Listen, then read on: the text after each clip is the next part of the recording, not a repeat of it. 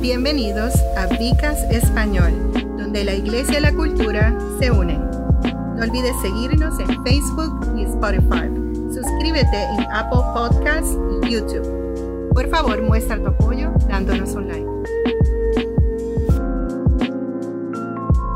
Hola, mi nombre es Celi Cartagena y estamos compartiendo con ustedes el Bcast en español para el mes de marzo. Me acompaña Doctor Roberto González, estamos aquí en Vicast Español eh, en este mes de marzo y hemos estado comenzando con el tema de comunidad y misiones y hoy estaremos hablando de el más grande misionero. Celi, eh, danos un pequeño, eh, una pequeña abreviación de lo que de lo que hicimos la última vez. Estuvimos hablando del corazón del Padre, y de cómo nuestro pecado nos ha llevado a una separación del Padre y entonces cómo hay un plan de redención para nosotros. Y la forma en que el Señor va a entregar este plan es a través de la proclamación del Evangelio. Sí, eh, vimos eh, que el corazón de Dios es que todos vengamos al conocimiento de Él y que Él diseñó ya su plan de cómo, de cómo eso se pudiese lograr. Y entonces también los dejamos como lo que, en lo que llamamos un cliffhanger o un suspenso, que dejamos eh, para que pudieran pensar en quién es este ángel de Jehová. Y el ángel de Jehová es lo que llamamos eh, en inglés un foreshadowing o en español un tipo, y es el tipo de Jesús. Jesús eh, entendemos que estas intervenciones pues son por, una parte de Dios y la parte de Dios que es representada es, Jesús. Y por eso que recibe adoración, por eso que recibe gloria, diferente a los demás mensajeros y ángeles que, que previamente ellos dicen que ellos son criaturas y que nadie se puede arrodillar delante de ellos. Pero delante del ángel de Jehová sí se arrodillan porque entendemos que es un tipo de Jesús. Así que entonces este ángel de Jehová eran básicamente apariciones de Jesús, mensajero, misionero, a través de todo el Antiguo Testamento.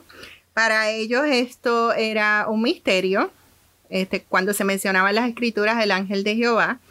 Gracias a Dios nosotros, yo escuché en el VCast anterior en inglés, este, cuando Jacob menciona que gracias a Dios nosotros tenemos el Nuevo Testamento también, Así que no tenemos ese suspenso de saber quién es el ángel de Jehová, quién es este personaje misterioso. Ya nosotros sabemos que está hablando de la persona de Jesús.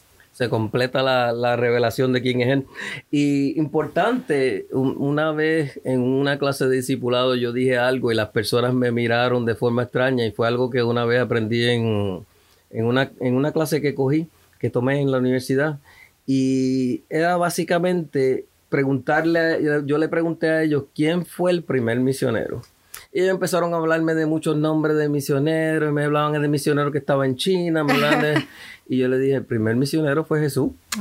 Porque Jesús se despojó, dejó su hogar, dejó su familia, dejó todo lo que tenía para venir a predicar la palabra en un lugar que, que, que no era el de él. No. Y se encarnó para vivir entre nosotros y, poder transmitir ese mensaje del Evangelio, que es lo que, lo que, lo que son las misiones. Las personas que eh, se preparan para la misión y son enviados se, se encarnan en un pueblo y tratan de, de, sumergirse en la cultura y conocer la comida, conocer a la gente, de forma tal de que puedan pertenecer a ese lugar y que el mensaje sea recibido como, como, un mensaje de adentro y no un mensaje que viene de afuera. Así que entonces vamos a estar hablando de el más grande misionero, Jesús.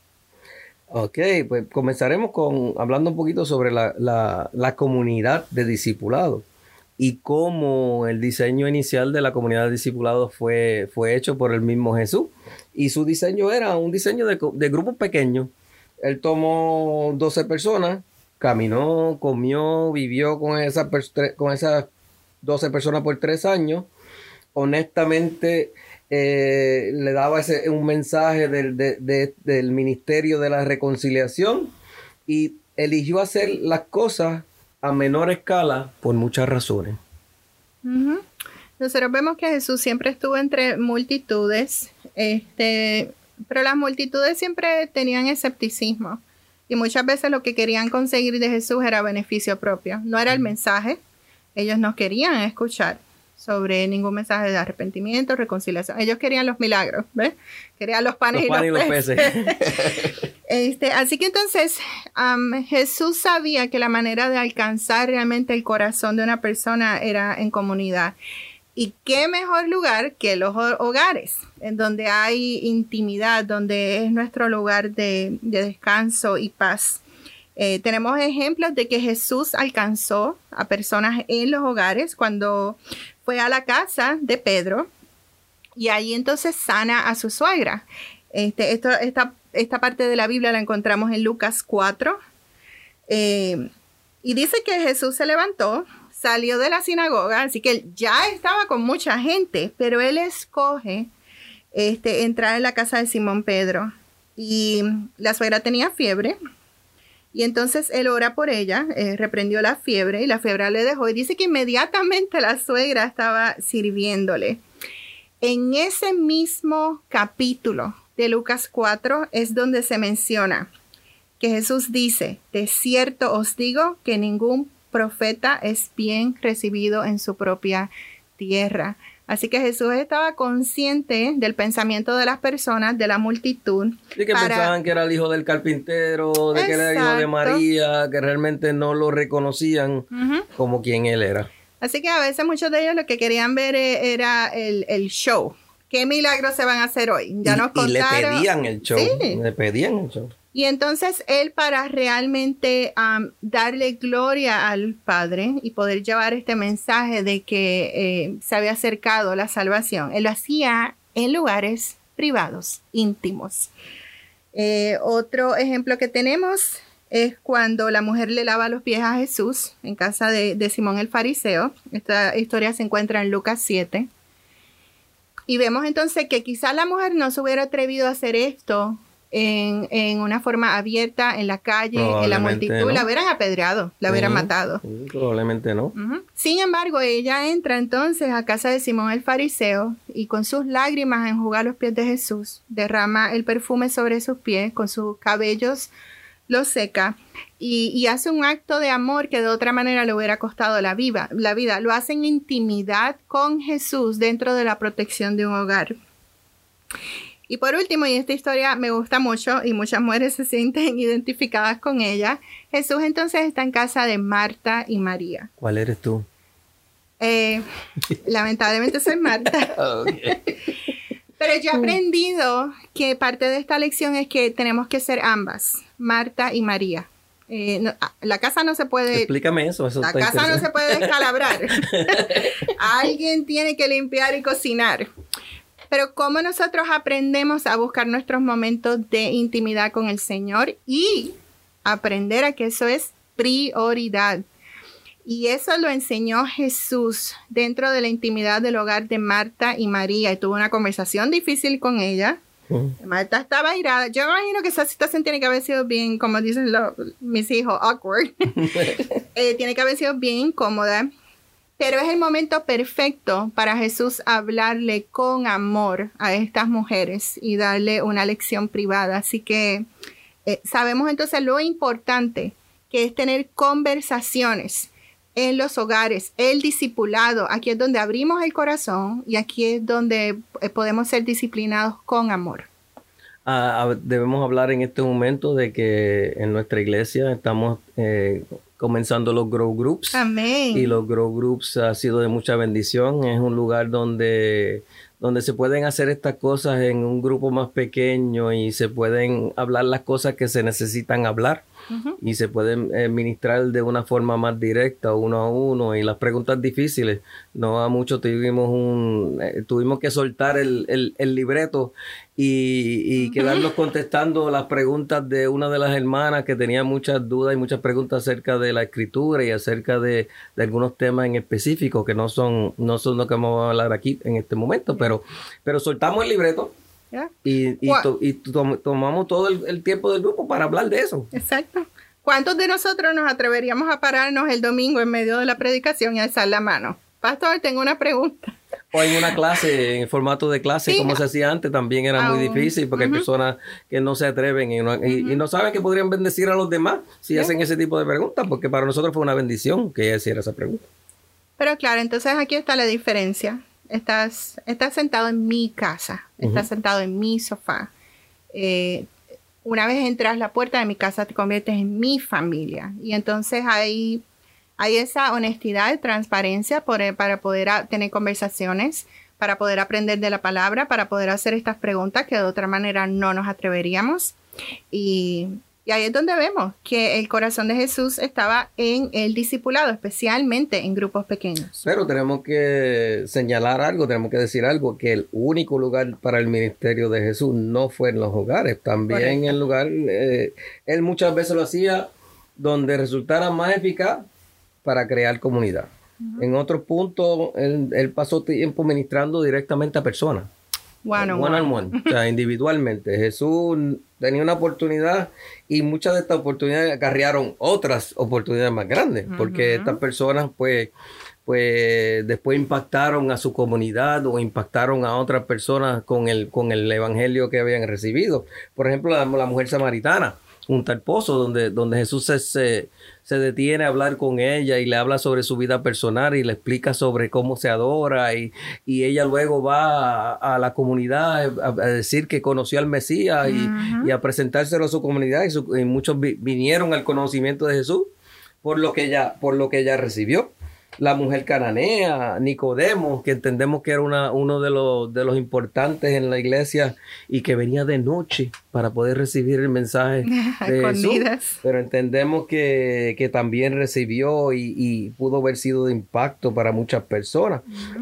El leproso, eh, que, y, las veces que Jesús le decía a estas personas que no le contaran a nadie lo que, lo que él había hecho, y eso eran los no, no sé si era que, ellos entendían lo contrario, o que era un incentivo para que lo hicieran, porque muchas veces estas mismas personas eran las, más que se iban a, contar lo que Jesús había hecho por ellos. Y también el sordo mudo, que lo vemos en Marcos 7, y, y, y cómo, cómo cómo hay una sanidad divina y muchas de, de las situaciones donde vemos a Jesús envuelven sanidad, ya sea una sanidad física o una sanidad espiritual, emocional, porque la samaritana, pues, e, ella necesitaba sanar. Exacto. Y no se, no se vio la, una sanidad física, pero sí, se vio, sí se vio una sanidad espiritual en ese momento. Y algo que todos ellos tienen en común es que después de este encuentro cara a cara, personal con Jesús, y, que obtienen su milagro. La gratitud es tan grande de que entonces ellos no pueden callar el milagro. Así que entonces Jesús sabía, si yo toco la vida de una sola persona, esta persona va a comenzar a tocar la vida de muchos a través eh, de su vida, eh, que es lo que entonces nosotros llamamos testimonio. Eh, un último ejemplo sería la, cuando Jesús fue a casa de Jairo este, que la niña le dijeron que estaba muerta. Eh, Jesús insiste en que la niña está dormida. Hay mucha gente. Así que entonces Jesús decide pasar por encima de la burla y de todo lo que está ocurriendo y de nuevo vemos al Señor obrando de una forma personal. Solamente deja que dos discípulos entren con él y el padre y la madre de la niña, más nadie. Y, y entonces vemos que tiene un momento íntimo en donde levanta a la niña, la toma por la mano y recordamos entonces que la llama Talita Kumi y, entonces ahí la niña se levanta. Este, claro, esto tuvo una repercusión enorme, este milagro, entonces en el resto del pueblo. Pero el Señor sabía que esto lo tenía que hacer de una manera personal e íntima. Y eso es un punto muy bueno que traes ahí. Entendemos que nuestro Dios, nuestro Jesús, es un Dios personal. O sea, nuestra, nuestra relación con Dios es una, una relación específica para cada, cada uno de nosotros y nuestra trayectoria eh, y nuestro crecimiento y nuestras experiencias son muy diferentes. Obviamente, pues tenemos la palabra que unifica todo, pero cada uno de nosotros puede sentarse y estar horas hablando de las cosas que el Señor ha hecho en su vida y, cómo, y cómo ha transformado su vida personal. Y son milagros que, que solamente le hablan a uno aunque testifican a otro, pero le hablan a uno de una forma muy individual y especial. Hay un otro, otro, otro pasaje que me viene a la mente, que creo que está en uno de los futuros podcasts, pero no lo veo aquí, también lo del Gadareno que el Gadareno es un endemoniado que vivía entre las tumbas y, Jesús y él quiere, una vez él es libertado, él quiere irse con Jesús. Sí. Y, Jesús lo envía. Lo, convierte, yo sé que lo vamos a hablar más adelante de eso, pero pensé que tenía un, también eh, importancia aquí, de que, de que muchas veces somos liberados con un propósito y somos liberados para ser enviados. Para ser enviados a llevar un mensaje, para ser enviados a, a que otras personas puedan escuchar y puedan conocer como la samaritana, que tan pronto ella fue liberada, ella lo primero que tuvo que hacer fue hablar de él. Correr a hablar de él. Correr a hablar de él. Y muchos de nosotros, eh, yo sé que me estoy adelantando, en otro podcast vamos a hablar más profundo de eso, pero pensé que, esto tenía importancia aquí. Que, que todas estas personas que fueron liberadas, la mayoría de ellos tuvieron que declarar las grandezas, las maravillas de lo que había pasado para que todo el mundo se enterara y para que pudieran participar de lo mismo, que es lo que nosotros estamos haciendo aquí ahora mismo, llevando eso. Así entonces, ¿cuál es ese mensaje? ¿Cuál es el mensaje que todas esas personas llevaron en común?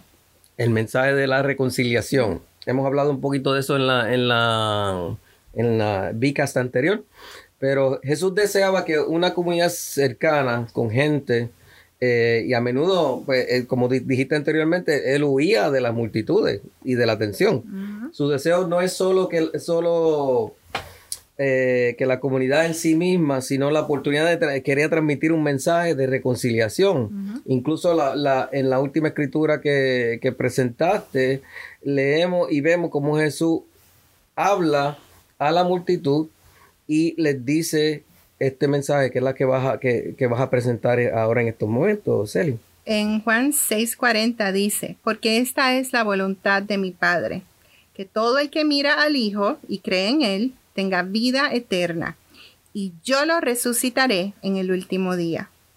Así que entonces la voluntad del Padre y, y el Hijo se unifican en este mensaje. Que no se pierda nadie, buscar a los perdidos, Incluso vemos este mensaje de reconciliación, de buscar a los perdidos en estas próximas tres parábolas. Eh, muchos le han llamado a estas parábolas las parábolas de los perdidos. Este, Jesús nos contó estas parábolas. ¿Y cuál sería la primera?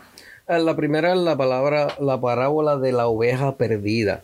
Eh, entendemos que nosotros estábamos perdidos y, el trabajo, lo que hizo Jesús fue venir a buscar lo que estaba perdido y a salvar lo que estaba perdido. Y estas parábolas eh, son una forma metafórica, alegórica de, presentar e, e, es, esa perdición y, lo que, y lo que se hace para, para conseguir la reconciliación, la redención o, o ser encontrado. Porque cuando uno está perdido y lo encuentran, eh, es algo, algo diferente, algo especial, es algo grande. Eh, en Lucas 15, eh, comenzando en el verso 1, ahora los recaudadores de impuestos y los pecadores se estaban reuniendo para escuchar a Jesús. Pero los fariseos y los maestros de la ley murmuraban, Este a los pecadores recibe y come con ellos. Entonces Jesús les contó esta parábola. Supongamos que uno de ustedes tiene 100 ovejas y pierde una de ellas. No deja las 99 en el campo abierto y va tras la oveja perdida hasta que la encontraría. Y cuando la encuentra, la pone alegremente sobre los hombros y se va a casa. Luego reúne a sus vecinos, a sus amigos y les dice, regocíense conmigo, he encontrado mi oveja perdida. Les digo que en la misma manera habrá más regocijo en el cielo por un pecador que se arrepiente que por 99 justos que no necesitan arrepentirse. Amén. Por eso que lo, muchas veces cuando estamos en los servicios y, alguien decide pasar adelante para recibir al Señor como su Salvador, hay fiesta. Hay fiesta, hay una celebración. Decimos que hay una celebración en los cielos, pero también hay una celebración en la iglesia. En la comunidad del Señor. En la comunidad del Señor, porque tenemos esa, esa bendición de, de ver cómo esa persona ha, ha dado el paso eh, para ser encontrado, para, para comenzar en, ese caminar, en el nuevo caminar, para cambiar la dirección en que iba. Pues presten atención a, estas tres parábolas. Hay algo que las une y es, va a haber un perdido, eh, va a haber una búsqueda de parte del Señor, va a haber reconciliación y al final va a haber gozo, gozo por esa alma. La segunda parábola que les queremos traer es la moneda perdida. Y el pasaje se encuentra en Lucas 15:8 y dice, o supongamos que una mujer tiene 10 monedas de plata y pierde una. No enciende una lámpara, barre la casa y busca con cuidado hasta encontrarla. Y cuando lo encuentra, reúne a sus amigos y vecinos y les dice, gozaos conmigo, he encontrado mi moneda perdida. De la misma manera les digo, hay regocijo en la presencia de los ángeles de Dios por un pecador que se arrepiente. Amén, amén, amén. Y la parábola que, la mayor parte de nosotros conocemos, que, hemos escuchado ministrarla muchas veces y, y pues eh, recoge muchas de las cosas que nosotros creemos como, como cristianos es la palabra, la parábola del hijo perdido, del, hijo pródigo, como, como le decimos mucho, que se encuentra en Lucas 15, 11. Eh, eh, la voy a dejar para que la puedan leer con calma en sus casas. Lo que vamos a tratar de hacer es extraer el contenido y, pues, discutir un poquito acerca de los puntos importantes que trae esta parábola, porque como dijo Sally muy importantemente, ah, todas envuelven a, eh, perdido, todo envuelve reconciliación, todo envuelve en búsqueda y reconciliación de parte del Señor. Pues en esta parábola de hijo pródigo vemos como el hijo pródigo decide pedir su, su herencia y decirle al padre, pues padre, dame la herencia que me quiero ir. Y entonces reconocemos que en ese tiempo que un hijo le pida a su padre la herencia, él está, diciendo básicamente que no le importa la vida de él. Y su familia, pues porque, Quiero cortar contigo. ¿Cuándo era que se te daba la herencia? ¿Cuándo es que tú recibes la herencia? Cuando la persona está muerta. Exacto. Y entonces le está pidiendo la herencia en vida. O sea, que en, otras palabras, en, eh, si lo ponemos en época. No honró a padre. no honró a su padre. Está diciendo a su padre, no me importa, yo quiero mi herencia y tu vida no significa nada para mí. Y entonces eh, la, es importante que vayamos viendo durante todo esto cuál es la respuesta del padre.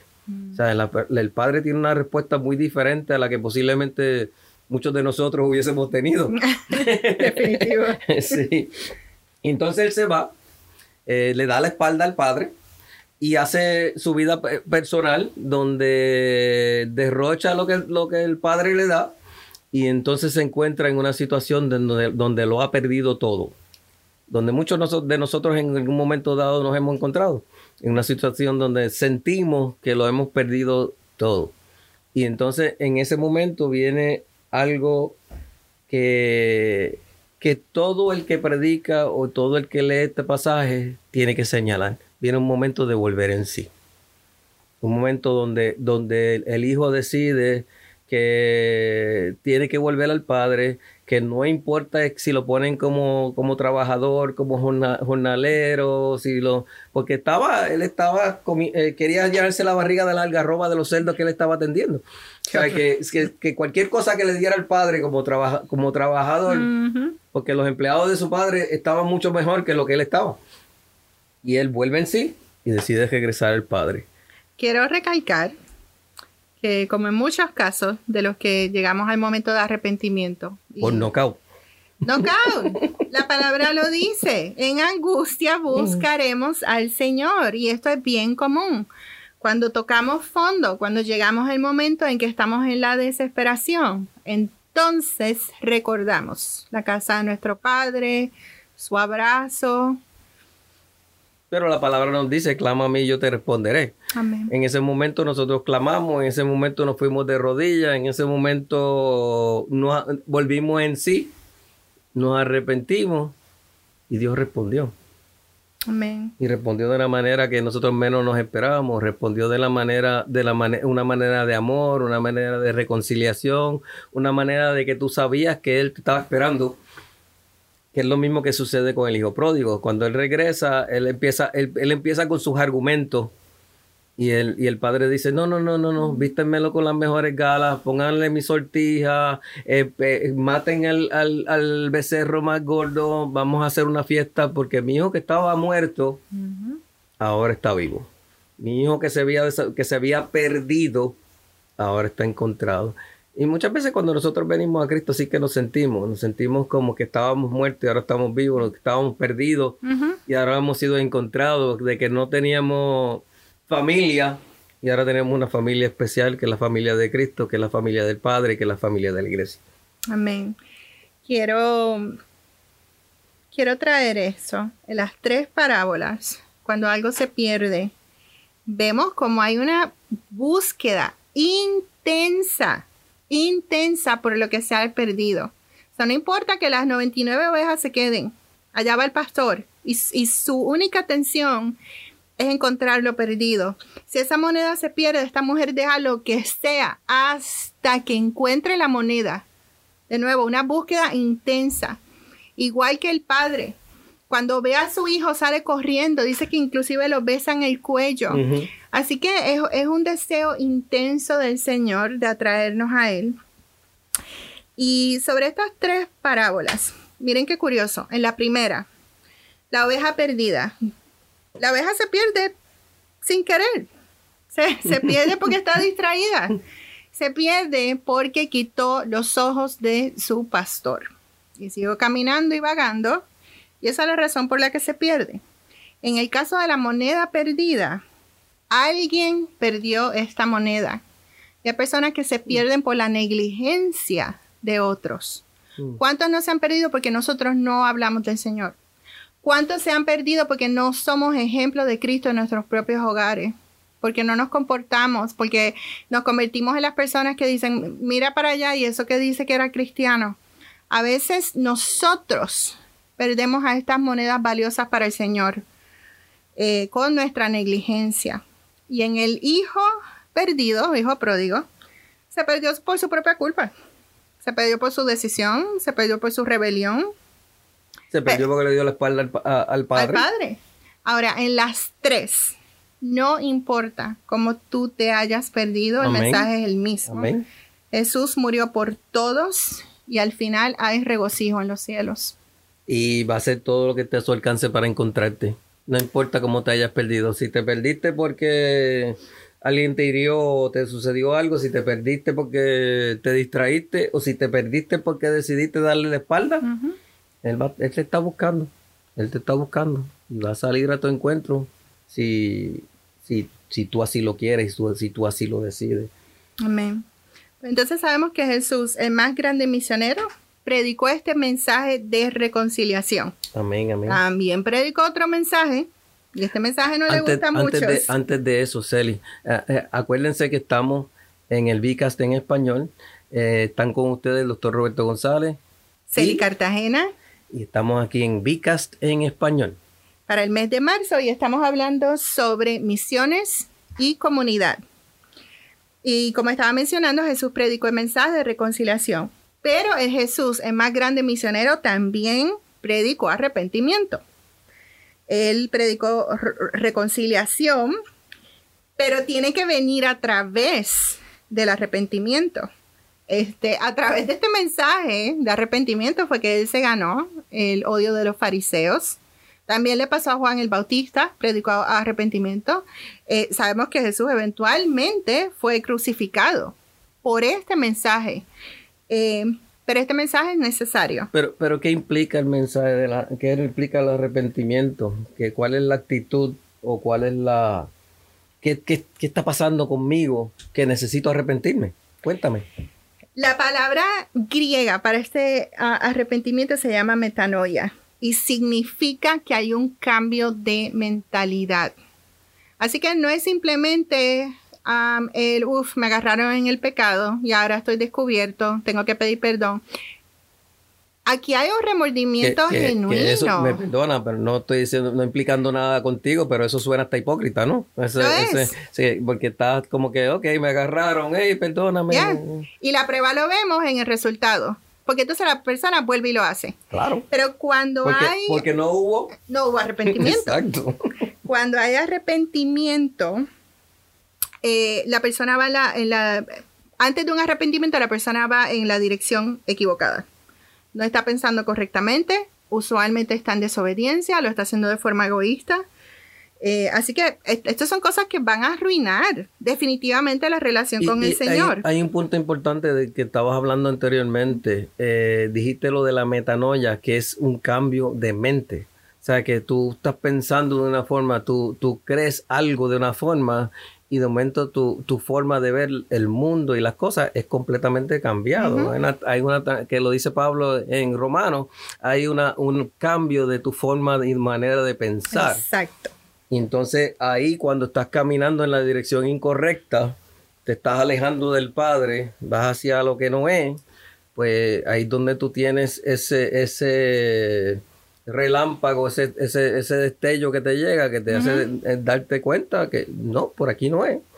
Tengo que virar y tengo que regresar al Padre porque esa es la dirección correcta.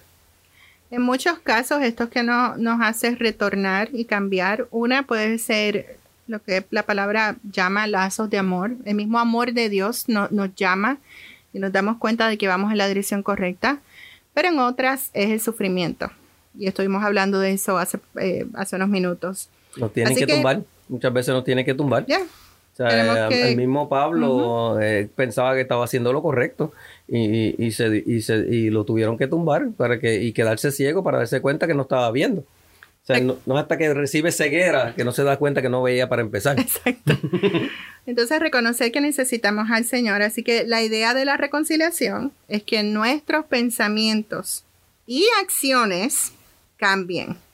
Es una actitud, es una actitud que viene internamente. Por eso que comienza, como tú dijiste, Juan Bautista, predicando este mensaje de arrepentimiento, porque él, quería darle al pueblo hebreo, porque Juan viene a ministrarle al pueblo hebreo, para que ellos se den cuenta de que sin darse cuenta, se habían alejado de Dios creyendo que estaban siguiendo a Dios, creyendo que estaban sirviéndole a Dios, realmente habían creado su propia su propio andamiaje de cosas que no tenían nada que ver con Dios y se tenían que arrepentirse y retornar a Dios. Y entonces por eso muchas veces era la lucha con los fariseos, porque muchos de ellos eh, siendo conocedores de la ley se creían que eran dueños de la ley y que eran los que podían dictaminar o decir cómo es que se supone que se llevaban las cosas y entonces le añadieron leyes sobre leyes sobre ah, leyes que ni ellos mismos podían cumplir con ellos. Ellos las la enseñaban pero no las cumplían. ¿No? Es que, es que eh, si, si, vemos era imposible cumplir la ley, eh, la ley en existencia y no era y, y, nosotros que pues entendemos que no era el propósito de la ley para empezar. El propósito de la ley era para que nosotros nos diéramos cuenta que no podíamos que no podíamos hacer las cosas por nosotros mismos y que necesitábamos un Salvador. Necesitábamos un Salvador. Necesitábamos un Salvador. Eh, entonces la ley lo que, nos lo que nos planteaba era que por más trabajo, por más obras, las obras iban a ser muertas porque nosotros nunca íbamos a poder cumplir con, lo que, los requisitos de la ley. Y Jesús vino a ser el, que, el que cumplió la ley por nosotros. Y también Jesús predicó el arrepentimiento. Mateo 4:17. Eh, desde ese momento Jesús comenzó a predicar diciendo, arrepentíos porque el reino de los cielos se ha acercado. Jesús le quiso plantear que él había traído el reino de Dios y, él estaba acercando el reino de Dios y las personas se tenían que arrepentir para poder entrar en el proceso de reconciliación. Porque el proceso de reconciliación, dijimos anteriormente en un podcast anterior, que son dos personas que por alguna razón hubo una ruptura en la relación. Y entonces, pues sabemos que la ruptura en la relación tuvo que haber sido por algo que se hizo, ya que fuera uno o los dos. Y, las dos, y, cada uno de ellos se tenían que arrepentir de la parte que lo tocaba. En este caso, el, arrepentimiento viene de parte de nosotros, porque Dios no tiene nada que arrepentirse, porque Dios siempre ha estado ahí, Dios siempre ha estado en búsqueda de nosotros, Dios siempre ha estado dispuesto a reconciliarse con nosotros. Nosotros somos los que hemos decidido muchas veces darle la espalda. A veces cuando, cuando escuchamos eh, que se predica arrepentimiento, la gente automáticamente tiene esta connotación negativa. Ah, ya vienen a, a marronear o ya vienen a regañar. Y la realidad es... Te acusan de rajatabla. Sí. la realidad es que no, es todo lo contrario. Cuando nosotros predicamos arrepentimiento, esto es decir, tengo un regalo hermoso para ti. Lo único que necesito de ti es que des el primer paso. Y ese es el mensaje de arrepentimiento. Miren el versículo que se leyó ahora mismo. Y, cuando Jesús dice, arrepentíos, porque el reino del Señor se acerca. Así que si tú das un paso hacia mí y te arrepientes, yo te entrego este regalo de salvación. El reino de los cielos se ha acercado a ti, pero tú tienes que tomar la decisión. Así que ese es el mensaje de arrepentimiento, no es, no es absolutamente negativo, es algo que como misioneros tenemos que hacer. Sí, el arrepentimiento es lo que te está diciendo que cambie de dirección. O sea, tú vas en la dirección equivocada, tú sabes que vas en la dirección equivocada, entonces pues lo que, lo que el arrepentimiento está diciendo, pues por aquí no es, es por acá. Eh, déjame cambiar de camino, o sea, deja, déjame volver en sí y ir en el camino correcto y ya ese arrepentimiento. Y una cosa muy, muy interesante que traiste ahí es que que ese paso envuelve una entrega de, cosas, de dones, de milagros, de cosas que, que, son regalos. La palabra dones es eso mismo, son regalos, son cosas que Dios tiene separadas para nosotros, para que nosotros caminemos en ellas. Y eso es, eso es muy, muy interesante que, lo trajera, que, que no lo había visto en, de esa manera claramente y, y, me ayudaste a poderlo ver de esa forma. Que el arrepentimiento, pues, trae, tú, tú sabes, tú haces lo, tu parte y tú puedes estar seguro. Consigues el beneficio. Tú puedes estar seguro, yo hago la mía. ¿Qué beneficio más grande que la salvación? no, hay, no hay ninguno. Y muchas veces uno puede estar en problemáticas, en situaciones, en dificultades. Y cuando uno regresa al beneficio de la salvación, dice, no importa lo que yo esté pasando. No hay nada más grande en la vida de mi, en mi vida, en la vida de los míos, como la salvación. Amén. Y no hay ninguna cosa que, me, que nos pueda dar el mundo, que nos pueda dar la vida, que pueda sobrepasar ese, ese regalo, porque es un regalo, que no, no, no, no, ninguno se lo merece, no nos lo merecemos. Y es un regalo que Dios ha, separado para nosotros. Envió su hijo para que nosotros pudiéramos recibir ese regalo. Y su hijo, su hijo muere para que nosotros podamos recibir ese regalo. Entonces, los dos enviados también predicaron el arrepentimiento. O sea que también los apóstoles predicaron el, confesar y el arrepentirse. Y el, también el arrepentimiento, por lo menos hoy día nosotros tenemos otra ventaja, que el Espíritu Santo nos ayuda, como con la palabra aquella grande que tú dijiste la otra vez, que nos redarguye. Nos redarguye. Que nos hace, nos hace darnos cuenta, nos hace comprender y entender que estamos equivocados. Y entonces cuando comprendemos que estamos equivocados, tratamos de hacer lo correcto y lo correcto es arrepentirnos y hacer las obras, las primeras obras. Exacto. Así que los discípulos vieron el, el valor que tenía este mensaje de reconciliación. Pero si no se predicaba arrepentimiento, entonces ¿cómo alcanzamos este regalo? Así que como misioneros, y siguiendo el ejemplo del más grande misionero, Jesús, sabemos que tenemos que hablar en discipulado, en comunidades pequeñas, tener intimidad, tener relación con las personas. Sabemos que tenemos que llevar este mensaje de reconciliación y sabemos que muchas veces vamos a tener que hablar sobre arrepentimiento y, de cómo llegamos eh, ahí, cómo recibimos este mensaje de la salvación.